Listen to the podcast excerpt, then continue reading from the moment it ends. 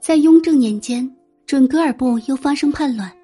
为了提升行政效率和军机的保密性，雍正皇帝特设军机处。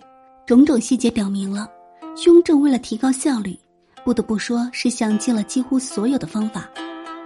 军机处为清朝独有，首创者乃雍正帝。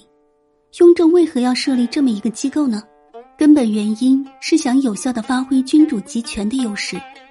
由此动念的起因是一次发生在帝国西北边陲的战争。事情起于雍正二年，青海和硕特蒙古首领背叛，被年根饶荡平，而后逃往准噶尔。准噶尔是亲延的老对手了。康熙皇帝披挂上阵，三次亲征准噶尔，内政整肃完毕，皇帝准备对准噶尔用兵。雍正七年，战争爆发，军情如火，需立即处理，且必须保守秘密。但当时政治机构却不尽人意。清城明治以内阁为国家行政中心，内阁设于紫禁城太和门外的文渊阁附近，而雍正皇帝在养心殿处理政务就寝，两者相距一千余米，恭敬重重，手续繁多的处理流程极易耽误时机，而军报到京先经内阁，也容易泄露机密，于是。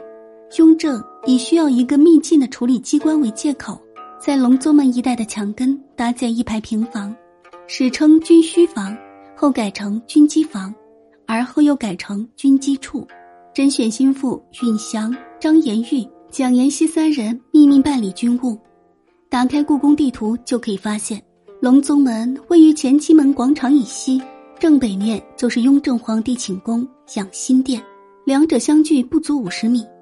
一千米到五十米，从内阁到军机处，距离的缩短意味着政务处理的快捷，也意味着权力向皇帝集中。军机处的房子和宫墙之间有两米空隙，据说这里曾经有一条通往养心殿的专用通道，这条路穿过宫墙，经过御膳房，直达养心殿。